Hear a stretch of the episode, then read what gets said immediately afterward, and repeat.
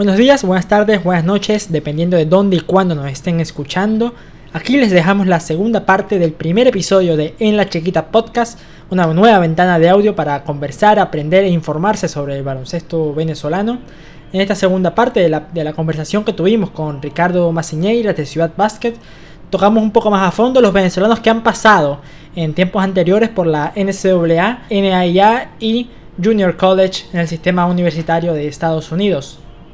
Pueden escuchar la primera parte en esta misma plataforma, donde sea que lo estén reproduciendo, yendo hacia el capítulo anterior, para poder disfrutar de los que hacen vida hoy mismo en el baloncesto universitario, como Carlos Páez, Oes Bedancur, Andrés Marrero, y conocer un poco más del contexto en el que todos ellos se desarrollan. Pero sí, bueno, no sé si quieres repasar un poco esos hitos de, la NCAA primero. Por aquí tengo, hice una lista con algunos, por lo menos de los últimos años, que, la mayoría siguen activos, de, por lo menos de los hombres, que han pasado por NCAA. Evidentemente, Gravis Vázquez con Maryland. Creo que no sé si alguien tuvo más impacto en una universidad que Gravis con Maryland. Partidazos, promedios altísimos de 19 puntos en la temporada. Una temporada dura, como dices, eh, de, las mejores también, de las mejores conferencias. No sé si hubo otro jugador que a nivel universitario eh, tuviera más impacto. También me, lo podrás completar eh, más adelante, David Cubillán en Marquette, Gregory Echenique en Creighton, Michael Carrera en South Carolina, Anthony Pérez en Ole Miss, como los más, creo que fueron los más recientes, ¿no? Eh, que, terminaron sus estudios allá. Eh, Juan Coronado en Liberty, también llegó a jugar. Y entre las mujeres tenemos a tres en la historia. María Camacho en South Alabama, María Felia Villarroel, con quien también habló Ricardo hace un tiempo, en Oklahoma, y también de vasta carrera en Europa, muy cerca ahí de, debutar en la WNBA. Y Genesis Rivera, la única activa de esta lista de las chicas en la NCAA con la Universidad de Massachusetts, cuando reciente MVP de la Superliga Femenina, lamentablemente se lesionó en semifinales y no pudo estar en la gran cita. Pero bueno, ese, es un listado de jugadoras que tenemos, jugadores y jugadoras en la, de la NCAA, como dije, de la última década, un poquito más atrás, cuando mucho. Otros, un montón. Esto, esto esto División 1, porque también... Porque también en División 2, por, por ejemplo, en femenino eh, estuvo Roseli Silva, que yo creo que cualquier persona que es seguidor del baloncesto venezolano sabe quién es Roseli Silva y sabe un poco de lo que ha hecho tanto con la selección como en su carrera en España, que ya tiene una dilatadísima carrera en España y todavía sigue brillando. Hace nada se convirtió en la segunda venezolana en debutar en la Eurocup eh, y la verdad que no es un logro menor. No, no, para nada. También le he estado siguiendo. He visto casi todos los partidos de ella en Eurocup porque eh, en general, incluyendo a todo el universo de jugadores, creo que es el que está jugando en el nivel más alto hoy en día. En la liga endesa, es, después la WNBA, está por ahí, cuando mucho con, alguna otra liga australiana, no sé, en femenino, la de Francia. Y como dices, primera vez que está jugando un torneo internacional, hoy con el Leuchten Kernica en Eurocup, que es el segundo, vendría a ser una especie de Europa League, para, para ponerlo en términos futbolísticos y más generales, claro. por, debajo, de la Euroliga, pero bueno, obviamente, y con 30 años todavía tiene mucho que, recorrer y bueno, ahí vamos a estar siguiendo. bueno, mencionaba, mencionabas lo, lo, del caso de Gravis, que me, que me decías, no sé si hay un jugador que haya tenido un impacto tal como el que tuvo Gravis, la verdad que es difícil igualarlo porque bueno, tuvo una carrera larga, cumplió con su ciclo completo universitario y tuvo, todas las temporadas que tuvo fueron temporadas relevantes, obviamente llegando a su pico en su temporada final, que fue la que lo consagró, la que le permitió dar el salto a la NBA a través del draft, en la que, por ejemplo, se ganó el premio Bob Cousy como mejor armador de todos los Estados Unidos, lo que no es menor cosa. Gravis era una sensación eh, realmente en su universidad, pero hay otros jugadores que también han causado un impacto bien importante dentro de sus universidades, incluso eh, en estos días, bueno, ya en estos días no, hace, hace meses nos pasaban una, una foto de un bobblehead eh, estos muñecos con la cabeza grande de Diego Guevara. Sí, ese es otro. cuando, cuando, cuando estuvo en la universidad eh, también, o sea, tuvo una carrera muy buena Diego Guevara y desde su año también, eh, freshman, desde su primer año ya estaba generando un impacto, estaba teniendo un partido tremendo en la locura de marzo. O sea, la verdad que fue muy bueno lo de Diego Guevara en NCAA y podemos seguir, por ejemplo. Mencionabas a Mario Felia, entre las venezolanas eh, que han debutado y que han estado en la NCAA División 1. Ella fue equipo ideal de su conferencia. Eh, también, si vamos un poco antes en su carrera, fue máxima anotadora de todo Junior College, lo que no es menor cosa. Y bueno, en las dos temporadas que jugó en NCAA División 1, estuvo en, en playoff, estuvo en postemporada. Después todo el mundo conoce el caso de Cal Herrera. Cal Herrera tuvo una carrera muy corta en NCAA, solo tuvo una única temporada y, también en esa única temporada llegó a ser equipo ideal de, su conferencia con la Universidad de Houston, universidad en la que también estuvo Víctor David Díaz, como algunos recordarán.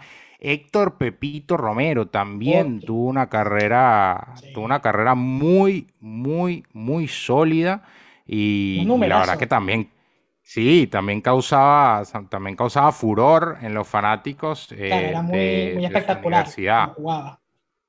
Claro, y, fue jugador del año en su conferencia, al igual que también lo fue Gravis Vázquez en algún momento. Si vamos a, eh, a, los jugadores, bueno, John Cox es nacido en Venezuela, no es nacionalizado. Eh, John Cox eh, jugó para la Universidad de San Francisco en su último año, tuvo un temporada, bueno, en general tuvo muy buena carrera en NCAA, es parte ya de, los grandes de la Universidad de San Francisco y también fue equipo ideal de su conferencia. Eh, no quiero dejar afuera a nadie, obviamente vamos a estar horas acá. Vamos a estar horas acá si tenemos que desglosar todo. hablábamos antes de entrar acá el caso de Iván Olivares que fue parte del Salón de la Fama de Springfield College eh, también. ahí sigue su nombre en la... Sí, exacto. Y, ahí sigue su nombre hasta, hasta el fin de los tiempos. Daniela Wallen y Mariana Durán, por ejemplo, eh, lograron algo histórico para el básquet venezolano. En Naya fueron campeonas con Oklahoma y además Wallen fue MVP de, de, todo el torneo de Naya. O sea, no, no es menor cosa. Yo creo que hay que, hay que aplaudir, hay que, hay que estar orgulloso de lo que ha sido eh, la huella del básquet venezolano en el baloncesto universitario, que sí, pueden ser más jugadores, que puede crecer el número, que podrían ser más jugadores en División 1. Sí, sí, ciertamente, pero la verdad que lo que ha pasado hasta ahora, eh, tenemos, tenemos una linda historia para, para remarcar, muchas cosas importantes para, recordar y bueno, la lista eh, sigue, sigue, sigue cualquier cosa que, que, le que le quieran preguntar a Santiago, que me quieran preguntar a mí, se las diremos o, se busca y, se comenta. La verdad que este es un tema... Los invitamos, obviamente, si están viéndolo por YouTube o, si pueden dejar sus comentarios, ¿qué recuerdan de esas épocas? ¿A qué jugadores siguieron? ¿Qué temporadas siguieron de todos estos que nombramos? ¿Y qué se le viene a la mente? ¿no? ¿Algún recuerdo, alguna jugada, algún partido? Eh, todo lo que pueda aportar a la conversación, los invitamos a que nos dejen en los comentarios, lo vamos a leer por lo menos yo, no voy a comprometer a Ricardo ahí, pero seguramente, seguramente le respondemos y obviamente en nuestras cuentas de Twitter eh, se las vamos a dejar al final para que también nos acompañen en, todo, esta, todo este camino ¿no? del básquet venezolano. Fui, ¿Sí? fui un poco mezquino al, no mencionar también las universidades para que la, gente esté un poco más eh, identificada con, esa historia. Lo de Mario Felia fue con eh, Oklahoma Sooners, eh, Cal Herrera, como decía, la Universidad de Houston, Gravis con Maryland, como muchos saben, Héctor Pepito Romero con Nueva Orleans, John Cox y le había dicho, la Universidad de San Francisco, eh, y bueno, los, casos que ya, que ya comentaba, eh, de Anthony Pérez, Ole Miss, Michael Carrera, South Carolina, es una lista muy larga. Casualmente, ¿no? En, la, en Ole Miss, la universidad, de esta película de Sandra Bullock, en la que adopta al chamo y termina jugando fútbol americano. Me parece que es la misma universidad de, de Ole Miss. Sabes que no recuerdo, la verdad. O sea, recuerdo la película, eh, porque es tremenda película. The Blind Side, me acuerdo, tremenda película. Eh, qué, buen, qué buen recuerdo tengo de esa película, pero no me acuerdo si era, si era Ole Miss, pero es una universidad fuerte también. No es menor cosa a donde llegó Anthony Pérez, y Anthony Pérez cuando estaba en high school era un prospectazo en cuanto a, proyección. Es un prospectazo, un prospectazo. Así que eh, hay mucha historia, hay mucha historia ahí, está bueno, está bueno darle seguimiento a eso y, recordarlo cada cierto tiempo. Eh, obviamente alguien dirá, bueno, pero no está recordando, no sé, a Richard Lugo. Sí, Richard Lugo también pasó por, por NCAA División 1 con San Francisco y, bueno, podemos seguir y seguir y seguir, pero, pero bueno, me, me, me, disculpan con quien fui con quien fui de odio si no lo mencioné, pero eh, no, le puedo quitar todo el tiempo a Santiago. No pasa nada, no pasa nada. Igual tenemos tiempo, pero también para agregar, en Naya, eh, de, los jugadores actuales, Néstor Colmenares, terminó su etapa universitaria en esa división. Uh, Empezó en Junior College y después dio el salto a Naya. Otros que jugaron en Junior College y después dieron el salto a NCAA. Bueno, jugadores como Gabriel Estaba, Cal Herrera, como lo mencionó Ricardo, Víctor David hizo lo mismo, Carlos Morris y Kevin Palacios, otros también, que empezaron su etapa en la misma división que hoy están Carlos Lemus, Yardi Cubillán, Kevin Marcano, y después dieron ese salto en esa progresión. Así que nombres que no son menores, Carlos Herrera, resaltante siempre eh, Jacksonville, donde lo quieren un montón, donde también dejó sus numerazos ahí en Junior College antes de partir a la Universidad de Houston.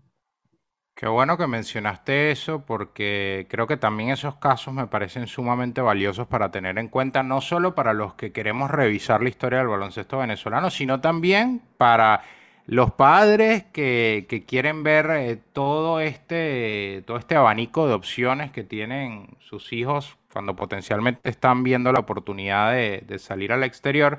Y a mí me gusta mucho recordar eh, esas cosas que estás remarcando. ¿Quiénes son los jugadores que pasaron por X o Y torneo? Y bueno, dices, Cal Herrera pasó por un Junior College antes de dar el salto a la NCAA, como bien dice. Y creo que, bueno, eso es algo que hay que tener en cuenta, que no hay que mirar por encima del hombro a nadie. ¿Por qué? Porque, bueno, el Junior College sirve como una transición. Hay que entender que sirve como una transición y un trampolín. Hay jugadores, por ejemplo, hay muchas variables acá, pero les voy a colocar un ejemplo. Hay muchos jugadores que no tienen la oportunidad de formarse en high school, a nivel high school, colegio, educación superior, en los Estados Unidos. No tienen conocimiento de inglés y llegan a los Estados Unidos sabiendo cero inglés. Entonces, claramente, no van a poder entrar a una universidad de la NCAA en ese estatus, porque hay requerimientos mínimos académicos para poder entrar en una universidad de División 1, de División 2 y de División 3. Entonces, el Junior College te permite, de cierta manera, tener esa etapa de transición, tanto para los jugadores que llegaron hace poco a los Estados Unidos, como para los jugadores que vienen de high school y quizás todavía les faltan algunos créditos. También pasa. ¿ok? Entonces tienen esa etapa de, adaptación que siempre va a ser mejor a la opción de que el jugador se quede parado. Sí. ¿Ok? Eso es algo que hay que entender 100%. Entonces, para mí, siempre hay que ser cuidadoso y no mirar a ningún jugador por encima del hombro porque haya tenido que pasar por Junior College o no. sencillamente es una etapa de transición y listo. Eventualmente dará su salto, ya sea en SAA o a NAIA. El caso, por ejemplo, de Carlos Lemus. Carlos Lemus, eventualmente, eh, la verdad que pongo las manos en el fuego porque es lo más probable. Carlos Lemus va a ser un jugador de División 1 de NCAA si, si no sucede nada. Actualmente eh, si se mantiene. está poniendo números, me parece, en 11, 11 puntos, 5 rebotes, 5 asistencias. Está, está, por ahí en esos números en el, ahí en el juego que está jugando con, con Chipola, ¿no? 11, 5 y 5 creo que estamos Quizá, Quizás un poco, un poco más baja la producción de la que tuvo la temporada pasada, que tuvo una muy buena temporada, le fue muy bien en postemporada también, pero incluso cuando cerró el ciclo de la temporada pasada, tenía varias ofertas en la mano para jugar División 1 en SWA. Decidió tomar un año adicional de Junior College, decisión del jugador, pero Eventualmente todo indica que, por ejemplo, Carlos Lemus va a dar el, su salto a la NCAA. Eh, y bueno, seguramente muchos de estos jugadores que vemos en Junior College, si se mantienen sanos, eh, también darán su salto a NCAA, sea cual sea la división, o a NAIA. Dependerá de muchas cosas. Eh, uno puede tratar de hacer futurología acá, dependiendo de, cómo, cómo está rindiendo un jugador, pero es injusto, Santiago. Es injusto porque, porque sin ir muy lejos, eh, lamentablemente hay jugadores que han visto su proceso de reclutamiento truncado. Le pasó a Osbel Caraballo recientemente, no, hace mucho, le pasó al propio José Serrano, que básicamente se estaban proyectando a ser jugadores de, eh, de División 1. O sea, tenían intereses de División 1 y lamentablemente se lesionaron. Y cuando llegan las lesiones, no todos se quedan contigo. todos son Sion Williamson, que te escogen en la primera pick de una vez. Exacto. Imagínate, si, si en 2020 la, la NCAA publicaba su, su, reporte anual de cuántos jugadores de high school llegaban a División 1 y es el 1%. El 1%. Bajo eso, también por tema pandemia, pero el 1%, imagínense. Entonces, claramente hay todo un universo de jugadores que va a pasar por un montón de variables que pueden afectar el lugar a donde, terminen, pero lo más importante es que tengan la oportunidad de seguir su desarrollo, de estar en el programa que consideren mejor para ellos a nivel académico y a nivel competitivo entre lo que tienen sobre la mesa. Y bueno, ahí podemos dar entrada al tema de las diferencias. Sí, sí, no, tener paciencia, cada quien en su desarrollo, tratar de no apurarse, porque después estás el salto a la división, a ese ahora división 1, pero resulta que en los últimos dos años eres el último de la rotación o tal vez hasta tienes que esforzarte por entrar en el equipo porque es una universidad muy competitiva y eso te termina restando más de lo que te hubiera podido dar un año en actividad en el que te puedes mostrar. Así que son, son cosas que cada quien, no, no, no somos nadie para jugar las decisiones de nadie, pero son claro. cosas a, a, tomar en cuenta. Entre las diferencias. Sí. y por eso, por eso muchos jugadores se, se transfieren, eh, incluso de universidades de División 1 a universidades de División 2. Es algo que realmente pasa, no, no, les estoy mintiendo. También se transfieren de NCAA a NAIA. son cosas que suceden porque sencillamente ponen sobre la mesa qué es lo que consideran mejor para ellos. Y muchas veces tiene más que ver con eh, tener minutos y no estar sentado porque, bueno, si no, ¿cómo te muestras? Puedes estar en un programa muy grande, pero quizás no hay espacio para ti en ese programa, eh, lamentablemente. O sea, porque no, no, terminaste teniendo el desarrollo que quizás el coach esperaba de ti, eh, no eres el fit adecuado para lo que terminó siendo el equipo o lo que terminó formando el coach. son cosas, muchas cosas pueden pasar. Entonces, esas cosas suceden, esas transferencias de jugadores que bajan a alguna división o se cambian de torneo, es algo que sucede y sucede con más frecuencia de lo que piensan, la verdad. entre las diferencias, ¿cuáles querías apuntar entre, las divisiones? Eh, yo creo que es importante saber que la principal diferencia que hay, vamos primero con NCAA y sus tres divisiones, eh, tiene que ver con un tema de presupuesto la cantidad de dinero que tienen las universidades destinados a los programas deportivos y la cantidad de programas deportivos que tienen esas universidades, porque hay un mínimo exigido de programas deportivos que tiene que tener una universidad para poder calificar como una universidad de División 1. Entonces hay que entender que tiene mucho que ver con la cantidad de presupuesto. ¿Cómo podemos identificar a veces eh, la diferencia de presupuesto? No solo en lo obvio, que quizás es el tamaño estructural de la universidad, qué, tantos qué tanto alumnado tienen, sino, sino también cosas como el tamaño del cuerpo técnico, Santiago. Si te fijas, por ejemplo, y empiezas a comparar el tamaño de los cuerpos técnicos, por ejemplo, entre el cuerpo técnico de un equipo de División 1 contra el cuerpo técnico de un equipo de División 2, te vas a dar cuenta que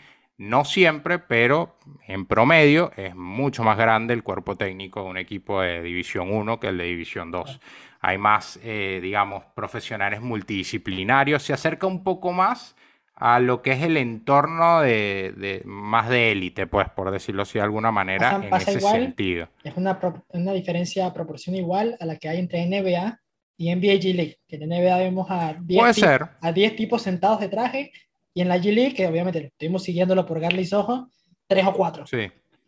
Sí, sí, tal cual, tal cual. Es, un, paralelismo interesante el que, el que pone sobre la mesa porque sí, es algo que sucede. Entonces, la verdad que se nota normalmente la diferencia de, presupuesto, eh, que, es lo que principalmente destaca eh, en, las universidades de, División 1, sobre todo en estas cosas. Obviamente, está la élite de la élite en División 1, las más grandes universidades que normalmente aportan eh, una cantidad importante de jugadores al draft, pero eso no quiere decir que no pueda haber un programa en División 2, o una universidad, por no llamarlo programa, que sea una mejor opción o que tenga más nivel que una universidad de División 1, porque sí pasa. Por eso es importante me gusta siempre recalcar que es importante evaluar el contexto. Para cerrarlo de División 1, eh, tienen un presupuesto que también tiene un impacto directo en la cantidad de becas que pueden ofrecer, becas completas normalmente,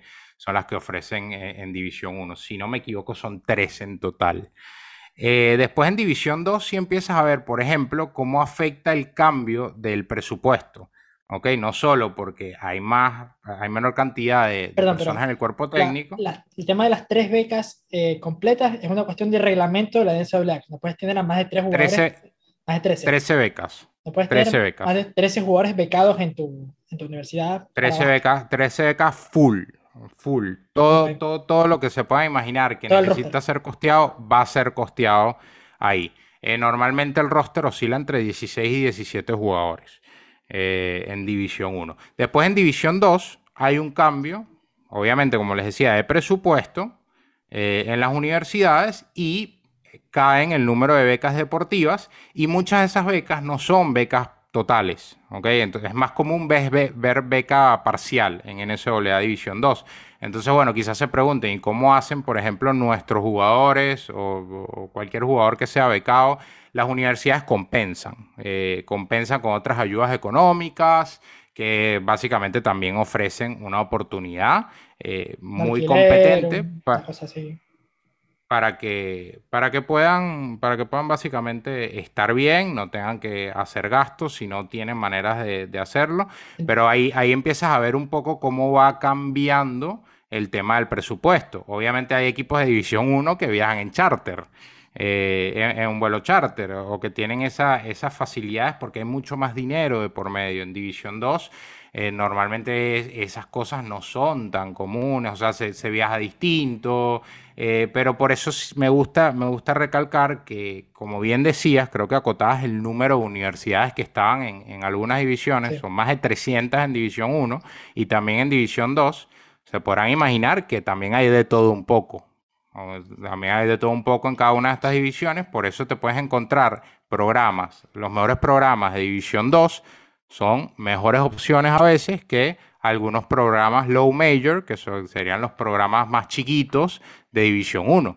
E incluso en, pretemporada ves partidos entre programas de División 1 y programas de División 2, programas de División 1 y programas en AYA. Y a veces también se dan victorias de, las divisiones menores sobre programas de, División 1. Entonces, tiene mucho que ver con esto y y lo último que, puedo agregar con respecto, son muchas cosas, eh, la verdad, porque es muy extenso este mundo, pero en División 1, eh, muchos coaches eh, dicen que tienen, por ejemplo, más, más posibilidades de llevar de la mano todo el año al atleta. Y en División 2 hay más restricciones con, con respecto, por ejemplo, al trabajo tutoriado por los coaches en el verano. ¿Ok? Entonces, eh, escuchas a muchos coaches decir que en División 2 eh, es más necesaria esa disciplina del jugador porque vas a tener mucho tiempo en el que tú vas a tener que tomar las riendas de tu, de tu actividad. ¿ok? Porque no vas a poder tener desarrollo supervisado en una cancha por, gente que es parte del coaching staff de, tu universidad. Eh, eso es otra cosa que, algunos coaches eh, remarcan con respecto a la diferencia. Y después División 3, que es la más grande de todas, más de 400 universidades hay en División 3 en NCAA, no ofrece becas deportivas, Santiago. Eh, no hay becas deportivas en División 3 y básicamente la mayoría de los atletas reciben ayuda ¿sí? Y, con esa ayuda terminan eh, logrando algo parecido para estar en las universidades y obviamente no tener que costearse el costo de, una carrera en los Estados Unidos que es altísima. Eh, es altísima. Yo diría que, me parece que es, es, mucho más la distancia entre División 2 y 3 que entre División 1 y 2. Eh, me parece que, que, eso un poco en cuanto a muchas preguntas que siempre llegan del nivel. No sé si, si, si las habrás visto por ahí, pero suelen haber muchas preguntas con respecto a, a, eso. Y ya por último, la otra que mencionábamos, eh, bueno, rápido lo de Junior College, para no quitarte tanto tiempo, Junior College eh, también ofrece becas. Eh, deportivas. Y en el caso de Naya, que sería la otra competición fuerte, hay más competiciones, pero sería la otra competición fuerte por fuera de la NCAA, tiene alrededor de 230, 230 y pico universidades. La mayoría son privadas, eh, la mayoría también son universidades cristianas y ofrecen becas deportivas y tienen ciertas ventajas por encima de la NCAA, tanto para los atletas como para los coaches, porque, por ejemplo, no tienen ningún tipo de restricción prácticamente con respecto al reclutamiento. No sé si has escuchado cómo es el reclutamiento con, los atletas de la NCAA, Santiago. Eh, menos que debe ser un tema muy de, obviamente, de los coaches que van a los equipos de high school, dependiendo de la, también los miles de divisiones que debe haber en torno de high school, pero la verdad es que no, estoy de lleno ahí. Em, bueno, hay un calendario básicamente que los coaches y las universidades tienen que respetar con respecto al reclutamiento. Hay una cantidad de, contactos eh, que tú puedes tener con un atleta. Eh, no, no, no es libre, no es algo de hoy me levanté, soy coach y quiero llamar a este jugador. No funciona así. Hay muchas restricciones en la NCAA eh, con respecto a los contactos directos que pueden tener los entrenadores con los atletas, al igual que está, están limitadas la cantidad de visitas eh, y los momentos en los que puedes hacer las visitas, los momentos en tu, en tu carrera de high school o si estás en otra universidad también. Esto en Naya cambia totalmente porque es muy, muy, muy flexible. Eh, prácticamente los coaches pueden estar en contacto constante con los jugadores durante todo el año. Eh, los jugadores también pueden estar en contacto, pueden escribir cuando quieran, pueden hacer visitas cuando quieran y cuantas veces quieran. Entonces también como que es una, es una pequeña ventaja eh, dentro del panorama de, reclutamiento que tiene Naya eh, por encima de la NCAA. En cuanto a nivel, fíjate, la comparación más frecuente que hay es División 2 con Naya. Esa es la comparación. Pero como venía diciendo, siempre depende del programa donde, donde vayas a estar eh, y donde caigas. Ahora, por ejemplo, tú mencionas el caso de Daniel Garmendia. Daniel Garmendia está en alrededor de uno de los mejores 30 programas en los últimos 2-3 años en, Naya. Está en una, en una universidad muy competitiva, que tiene buenos resultados y que está yendo a postemporada frecuentemente a competir. Entonces, bueno, ya eso también te cambia un poco el panorama eh, y por eso siempre invito a, a ver un poco también el contexto en el que cae el jugador. Claro, claro. No, y los resultados deportivos eh, colectivos muchas veces ayudan para eso, ¿no? para mostrarse en los torneos de postemporada. Tiene que haber un balance entre la cantidad de participación que vas a tener y también la proyección que puede tener el equipo en esa temporada. Claro, claro, claro. Eh, yo creo que esto, esto es un todo y los jugadores tienen una tarea muy, muy, muy, muy ardua al momento de, de elegir, porque sí, tienen que, tienen que obviamente ver lo lindo, que, ajá, la universidad, me gusta la universidad, me gusta dónde está, me gusta el clima, tengo quizás a mi familia o conocido cerca, pero me gustó el coach, tuve feeling con el coach. Eh, ¿Qué me proyecta el coach dentro de este programa? ¿Qué ha pasado en este programa en los últimos años? Eh, tengo realmente oportunidad de crecer acá, eh, voy a ser competitivo. Entonces, bueno, ahí empiezas a, empiezas a ver eh, muchas variables que los jugadores tienen que tener en mente. Y bueno, para esto seguro más adelante estaría bueno que invites a un propio coach de, high school o algún coach universitario y, te pueda hablar, por ejemplo, de, la mentalidad que tienen al momento de digamos, aproximarse a un jugador y, ver si lo pueden reclutar o si es el ideal para, para reclutar a su programa, porque ellos también tendrán muchas cosas que tomar en cuenta y también tienen una tarea difícil porque tú puedes, tú puedes tener muchos intereses en jugadores, o sea, puedes tener muchos jugadores que te gustan, pero no todos van a elegir tu universidad. Entonces tienes que prepararte para eso. Mira, justamente me retuiteó un tweet eh, Johan Sánchez, que es alguien que no podemos dejar de, de no mencionar en este episodio el director de Ensueño Hoops, ¿no? Un, un, un eh, ¿cómo llamaríamos? Un, un servicio que, que, se presta para ayudar a jugadores venezolanos, o no sé si jugadores netamente venezolanos o latinos en general, pero que los ayuda a adaptarse, a, hacer esos cambios de cuando son estas sus etapas de menores al high school y también creo que también dan un, un asesoramiento para cuando van a, a, la universidad. De ahí salió, por ejemplo, Andrés Marrero, que estudió en el High School de Upper Room y después dio el salto, como dijimos, a, LSU. También habían otros, creo que eh, Oscar Caraballo, si no me acuerdo, si no estoy mal. Eh, sí, tuvo una etapa, tuvo una etapa ahí. Y bueno, también obviamente es alguien que, que, aporta muchísimo con ese tema y que posiblemente... Carlos Lemus, sin ir muy lejos también. también y, también veamos hay varios chicos que... Hay varios chicos que están actualmente en, en, la escuela donde, donde Joan dirige. Se me, se me escapa el nombre de la escuela. Eh, no sé si lo tienes a la mano. Upper Room. Eh, Upper Room, exacto. Upper Room Christian. Eh, y bueno, hay varios chicos que han, que han pasado por ahí. Actualmente, incluso, bueno, uno de los también proyectados a eventualmente dar el salto a, a División 1 es el propio Jan Aranguren, que está en esa escuela actualmente. Aquí también, eh, revisando lo que han publicado últimamente, Anthony Reyes, que ha recibido una oferta de beca por Bryan University, de la División 1, en la misma universidad donde está eh, Luis Hurtado, otro que posiblemente vamos a ver dando ese salto y que vamos a tener que estar pilas, Johan Flores, aportó 26 unidades y 4 asistencias. En Upper Room está estudiando ahí. Johnny Tobar también pasó por ahí, creo que él está en, en, División 3, puede ser que lo leí por ahí, a Johnny Tobar. Y bueno. Johnny Tobar, Johnny Tobar me parece, si no me equivoco, está en Junior College. No sé si lo habíamos mencionado, me parece que lo mencionamos. Eh, estaba en Junior no lo College. Con... pero estaba por ahí con Ryler Vargas. Eh, están los dos en, en, Southeastern Community College. Eh, están ahora, actualmente están en su, en su primera temporada de, de Junior College.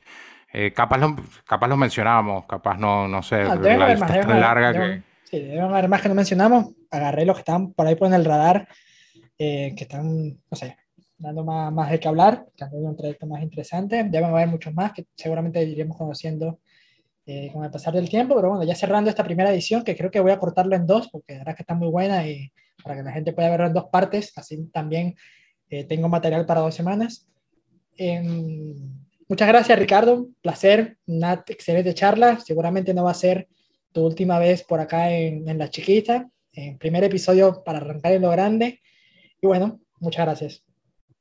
No, gracias a ti por la invitación. De verdad que fue, fue un gusto poder hablar de esto. Cualquier cosa que, que las personas quieran agregar, como, como decíamos previamente, que, que nos escriban y, que agreguen su, su, experiencia viendo NSOLA o, o lo que saben y quieren compartir. Si son padres también, tienen, eh, eh, tienen dudas o tienen cosas que compartir. Obviamente acá, acá no somos expertos en, en reclutamiento, estamos eh, compartiendo eh, información que seguramente hemos ido recopilando a través de la cobertura de, estos chamos que están afuera, pero bueno, obviamente los canales están abiertos para hablar de esto y, nosotros también seguir, seguir aprendiendo de todo este mundo que, es bastante complejo y da, y da para muchísimas conversaciones. Imagínate, después, después hasta puedes, después hasta puedes hablar del tema de del problema que han tenido los atletas a lo largo de la historia a nivel universitario para lucrarse, porque no ganan dinero.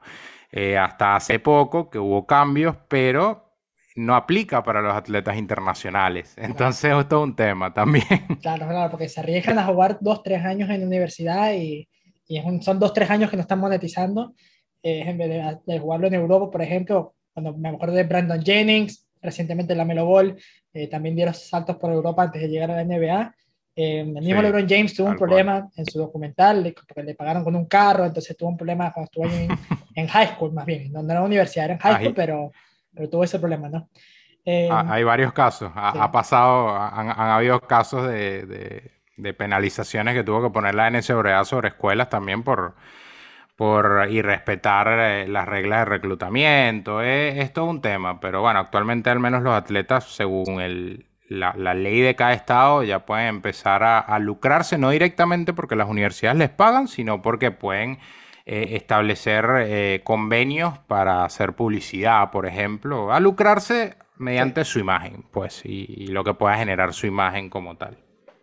Sí, bueno, a Ricardo lo pueden seguir en Twitter, arroba, arroba obviamente su página arroba Ciudad Basket, como les digo, de vez en cuando, ahorita, últimamente no he podido estar muy, muy activo, pero como les dije, va a volver, va a volver a lo grande.